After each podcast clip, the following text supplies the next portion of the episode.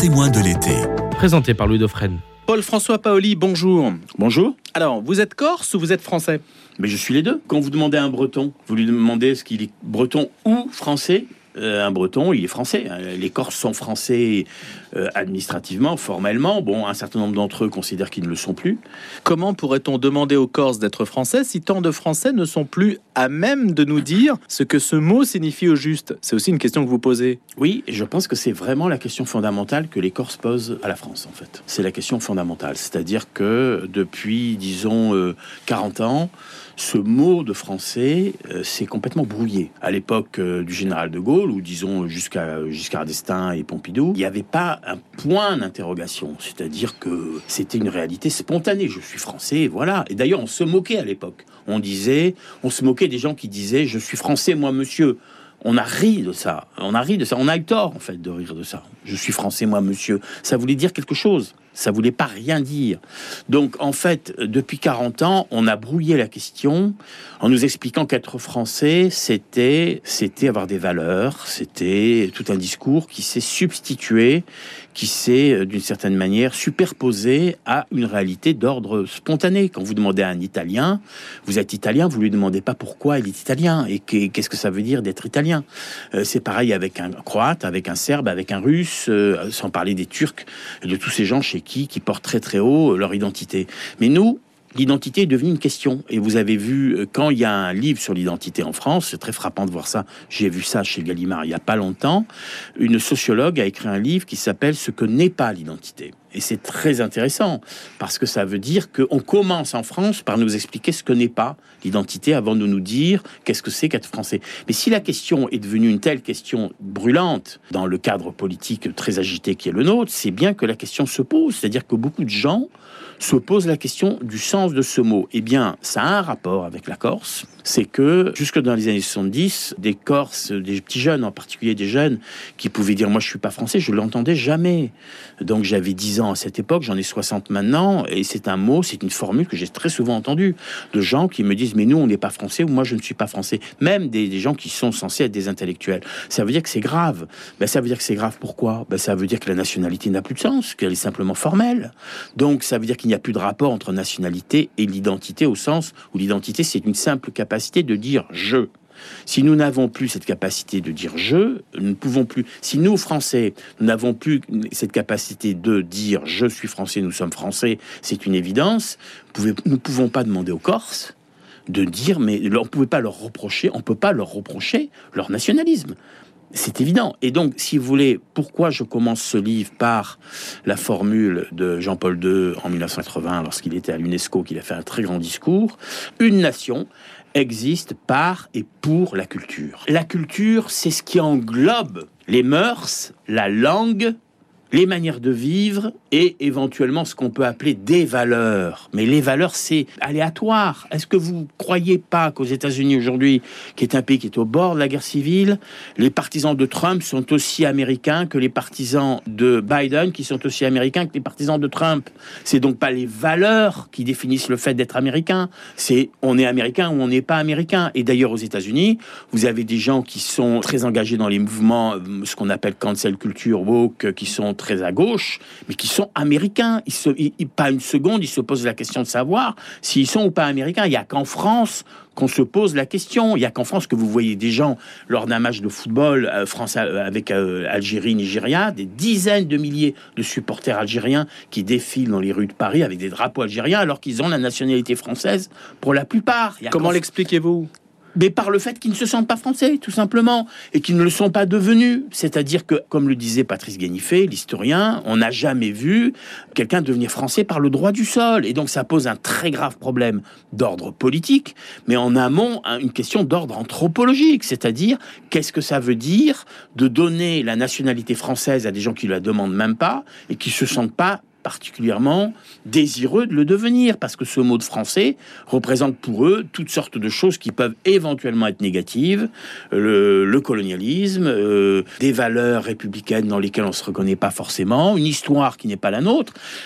Comment voulez-vous que ce pays ne soit pas en crise. Comment voulez-vous que ce pays ne soit pas en crise quand nous avons, au niveau de l'éducation nationale, tout un public de gens originaires de nos anciennes colonies et à qui on est censé raconter l'histoire de la colonisation?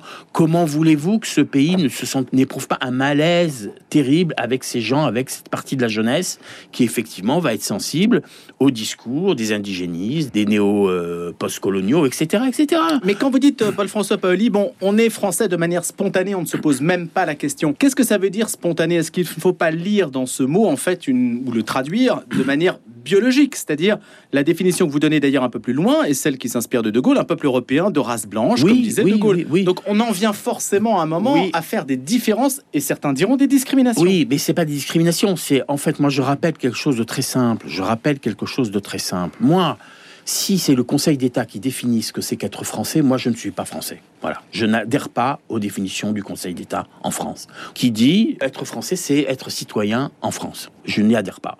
Pour moi, être français, c'est avoir des parents français. Voilà. Donc c'est un fait généalogique. Nation. Même s'ils sont corses, les vôtres. Oui, mais Corse, la Corse est française depuis 1768. Mes parents étaient Corse, mais français, puisque la Corse est française depuis le milieu du XVIIIe siècle. Donc, pour moi, être français, ça n'a rien à voir avec la citoyenneté. C'est un fait d'ordre généalogique. Nation, nationalité, ça veut dire naître. Donc, les gens qui sont devenus français par le droit du sol, ils le deviennent progressivement à travers tout un processus d'acculturation qui prend du temps. Donc, vous auriez été génois avant 1768. Absolument. Si la Corse n'était pas devenue française, eh bien, moi, aujourd'hui, je serais italien, tout simplement. Paul-François Paoli, est-ce qu'il y a un système de vase communicant, en quelque sorte? C'est-à-dire, à mesure que l'identité française décroît dans sa lisibilité, dans sa compréhension, l'identité corse augmente mais c'est absolument et se remplit. C'est un phénomène. Vous ça? Oui, absolument. Mais c'est un phénomène que vous pouvez observer partout. C'est-à-dire que si vous demandez aux gens, vous allez sur les réseaux sociaux, vous allez n'importe où, qu'est-ce que tu es toi? Les gens vont dire moi je suis breton, je suis basque, je suis corse. Très peu vont dire je suis français. Ils disent pas je suis français parce que français c'est devenu c'est devenu une nationalité administrative si vous voulez. Donc les gens vous disent bien sûr je suis français. Ben, quand vous avez un conflit avec quelqu'un qui vous dit moi je suis euh, euh, je suis de nationalité française mais en fait, je suis marocain, euh, comme je l'entends très souvent, comme je l'ai entendu très souvent, vous voyez bien qu'il y a un dédoublement. Il y a un dédoublement d'identité. C'est quelque chose de très banal. On a tous on a tous un jour été dans un taxi avec un chauffeur avec qui vous discutez et vous, qui vous dit vous, qu'est-ce que vous pensez? Et qui, qui vous dit, mais moi, monsieur, j'ai la nationalité française, mais je, mais je suis marocain. Ça, je l'ai entendu combien de fois? Et pourquoi, quand vous avez euh, le roi du Maroc, Hassan II, qui chez Anne Sinclair, il y a 20 ans ou il y a 30 ans, disait, ne donnez pas la nationalité française aux Marocains parce que ce seront des mauvais Français, ils resteront toujours Marocains, ça veut quand même dire quelque chose. Ça veut dire qu'on touche à quelque chose qui relève de l'anthropologique, de l'identité fondamentale, euh, foncière d'un individu. Et cette identité, elle est basée sur la généalogie. Si vous avez des parents chinois, ça va pas être facile de dire que vous êtes français. Et si vous allez vivre en Chine et que vos enfants, la Chine découvre les merveilleuses vertus du droit du sol républicain français et que tout d'un coup, à 16 ans, votre enfant qui s'appelle Dupont et Durand, on lui attribue la nationalité chinoise, vous ferez une drôle de tête. C'est quand même incroyable que les Français se posent jamais la question de la réciprocité. Pourquoi est-ce que moi, je ne vais pas vivre au Soudan avec mon ami On a un bébé, et dans 15 ans, il sera soudanais parce que le Soudan a décidé d'appliquer les valeurs de la France, c'est-à-dire les valeurs du droit du sol. Mais ça nous paraîtrait étrange. Pourquoi est-ce qu'on juge pas que ça pourrait paraître étrange dans l'autre sens? Pourquoi est-ce que on dit, on dit, mais c'est normal que quelqu'un qui est soudanais, nigérian, coréen devienne français sous prétexte que il est scolarisé en France Mais pour un Coréen, pour un Nigérien, ça n'est pas du tout évident. Donc on est incapable aujourd'hui de réfléchir à ces questions. Et c'est pour ça que je cite dans plusieurs de mes livres l'extraordinaire circulaire signé par le général de Gaulle en 1946, qui a envoyé au ministère de l'Intérieur un texte en disant un texte incroyable du général de Gaulle, euh, au vu de la, des bouleversements que l'immigration a engendré, euh, l'immigration provenant du sud de la Méditerranée a engendré sur la composition ethnique du peuple français, il faut privilégier les naturalisations à l'époque c'était les naturalisations de gens qui sont proches de nous. Et parmi les gens qui étaient proches de nous, en 1946, De Gaulle citait les Allemands. Vous vous rendez compte? Cette circulaire, vous la trouvez sur Internet. Elle a même scandalisé la fille de Raymond Aron, euh, Dominique Schnapper, quand elle a découvert. Et vous voyez que même De Gaulle avait une vision ethnicisante et ethnique de la nation. Mais Paul-François Paoli, que faites-vous de la fameuse assertion de Renan, la nation, c'est un consentement de tous les jours, etc., mais qui je- oppose je- le consentement, en fait, à la race Non, non, non. J'adhère totalement à cette définition de la nation. Parce que ce qu'on oublie de dire, c'est que cette définition de la nation, c'est pas une assimilation à des valeurs, c'est une acculturation. C'est-à-dire, ce sont des gens qui, ce qu'on a connu en France, des Italiens, des Portugais, des Espagnols, des Kabyles, des gens qui sont devenus français, qui sont devenus français. Ça, je conteste pas ce- cette réalité, c'est un fait. Là, il va y avoir euh, un livre sur l'histoire des Portugais en France. Est-ce que vous savez qu'il y a un million et demi de Franco-Portugais en France? Il n'y a jamais eu de problème d'intégration, d'assimilation, parce que ou d'acculturation. Moi, j'aime le terme acculturation, j'aime pas le terme assimilation, parce qu'ils sont devenus français. Le problème n'est pas la race, il est le problème, c'est la, la culture, c'est la langue et c'est la familiarité. C'est le fait de se sentir en familiarité, en empathie avec le pays dont vous avez la nationalité. Si vous avez la nationalité, d'un pays envers lequel vous avez une hostilité historique, culturelle, si vous dites mais moi je suis français mais euh, c'est pas ma culture, ma culture c'est l'arabe ou ma langue c'est l'arabe, etc. Et de toute façon vous nous avez colonisés, vous ne pouvez pas devenir français. Donc d'une certaine manière, ce que je prône, à la différence de Lydia Giroux, c'est l'acculturation. Je dis que l'assimilation ne veut rien dire. L'assimilation, Paul-François Paoli, euh, normalement, on la distinguait de l'intégration. Donc vous, vous faites une sorte de triptyque, c'est-à-dire il y a assimilation, acculturation, intégration. Ce sont les trois mots qu'on utilise habituellement. Je dis que assimilation, c'est un cache-sexe, c'est un faux-nez pour ne pas assumer la notion d'acculturation. Parce que quand vous avez quelqu'un qui vous dit, moi je suis pour l'assimilation, c'est très facile de dire, mais l'assimiler à quoi et à qui? Les Français se ressemblent plus? Vous croyez que les Bretons ressemblent aux Marseillais? Non, ils se ressemblent pas. Donc à qui il faut s'assimiler Non, c'est un faux débat. C'est un débat qui a abouti à un cul-de-sac et une impasse. Ce qu'il faut dire, c'est l'acculturation. Un peuple, le peuple français se définit par sa culture, par sa langue. Moi, je définis la France de manière d'une manière très simple. La France, c'est la rencontre entre une langue, la langue française, qui a une puissance de projection extraordinaire dans l'histoire, et un pays qui s'appelle la France. Un assemblage de régions hétérogènes et très différentes culturellement. Mais ce qui fait l'unité de toutes ces régions et de tous ces, ces- ces petits peuples qui ont formé la France, c'est la langue et la culture. C'est pas la race. Et le christianisme? Le christianisme, les fondements sont gréco-romains, les fondements c'est Rome, et c'est la tradition chrétienne, bien entendu. La Corse, c'est aussi la tradition chrétienne.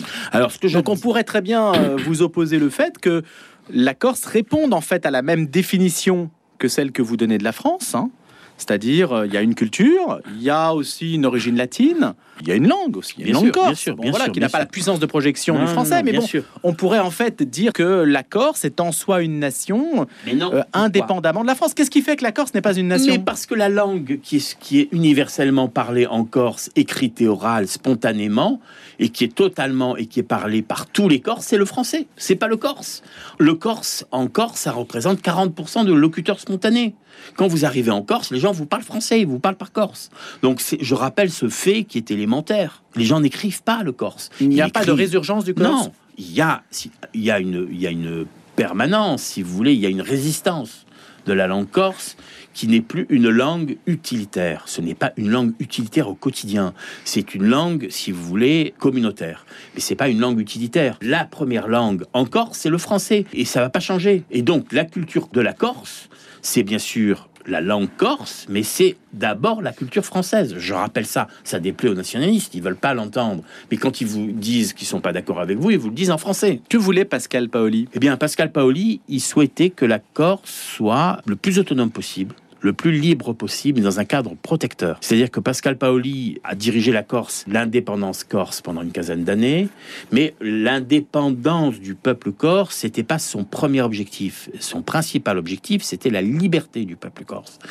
Et euh, quelle que soit la, modalité. Alors la, dépendance, c'est une modalité, c'est une modalité radicale si on peut pas être libre dans le cadre d'une grande puissance. Donc euh, lui, il a cru euh, à un moment donné que la, la Corse pouvait s'intégrer au giron français parce que c'est un petit pays très pauvre qui avait besoin d'une protection. Parce que la Corse a été attaquée et envahie euh, tout au, cours de son histoire. C'est que c'est une île qui a été dans l'insécurité permanente tout au long de son histoire. Et donc Pascal Paoli voulait, était d'accord pour que la Corse adhère au projet républicain français, parce que Pascal Paoli est un franc-maçon, c'était un républicain qu'on qualifierait aujourd'hui de libéral. C'est quelqu'un qui refusait au fond euh, d'instaurer en Corse le système des statuts, le système des classes euh, tel qu'il existait sous la monarchie française. Hein. Il y avait une partie de la des élites corses qui voulait reproduire le schéma français, le schéma de l'ancien régime. Euh, et Pascal Paoli a refusé ça. Pascal Paoli a, donc été un homme des Lumières, comme on pourrait dire aujourd'hui, et il a adhéré au projet républicain français. Il est allé à l'Assemblée nationale. Robespierre lui a fait un très beau discours en, en 91, 92, je crois. Et ensuite, les choses se sont gâtées.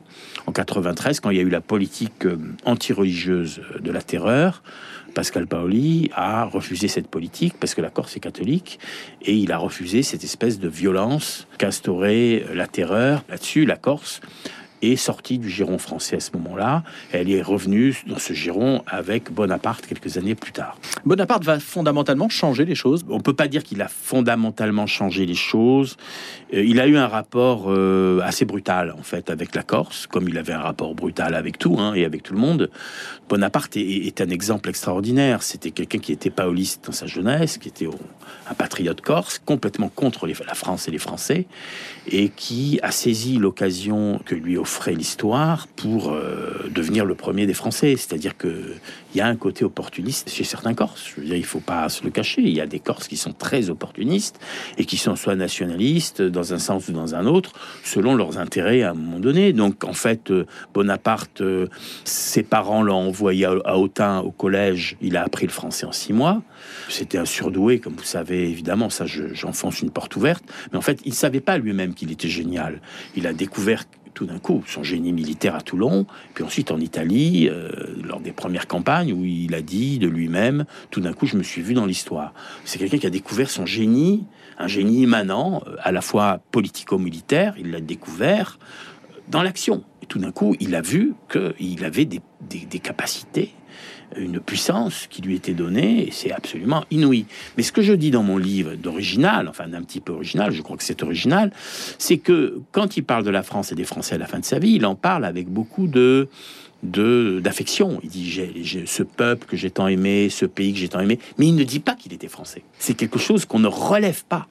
Il dit la France, les Français, mais il en parle comme de quelque chose qu'il aurait conquis lui-même. Avec distance.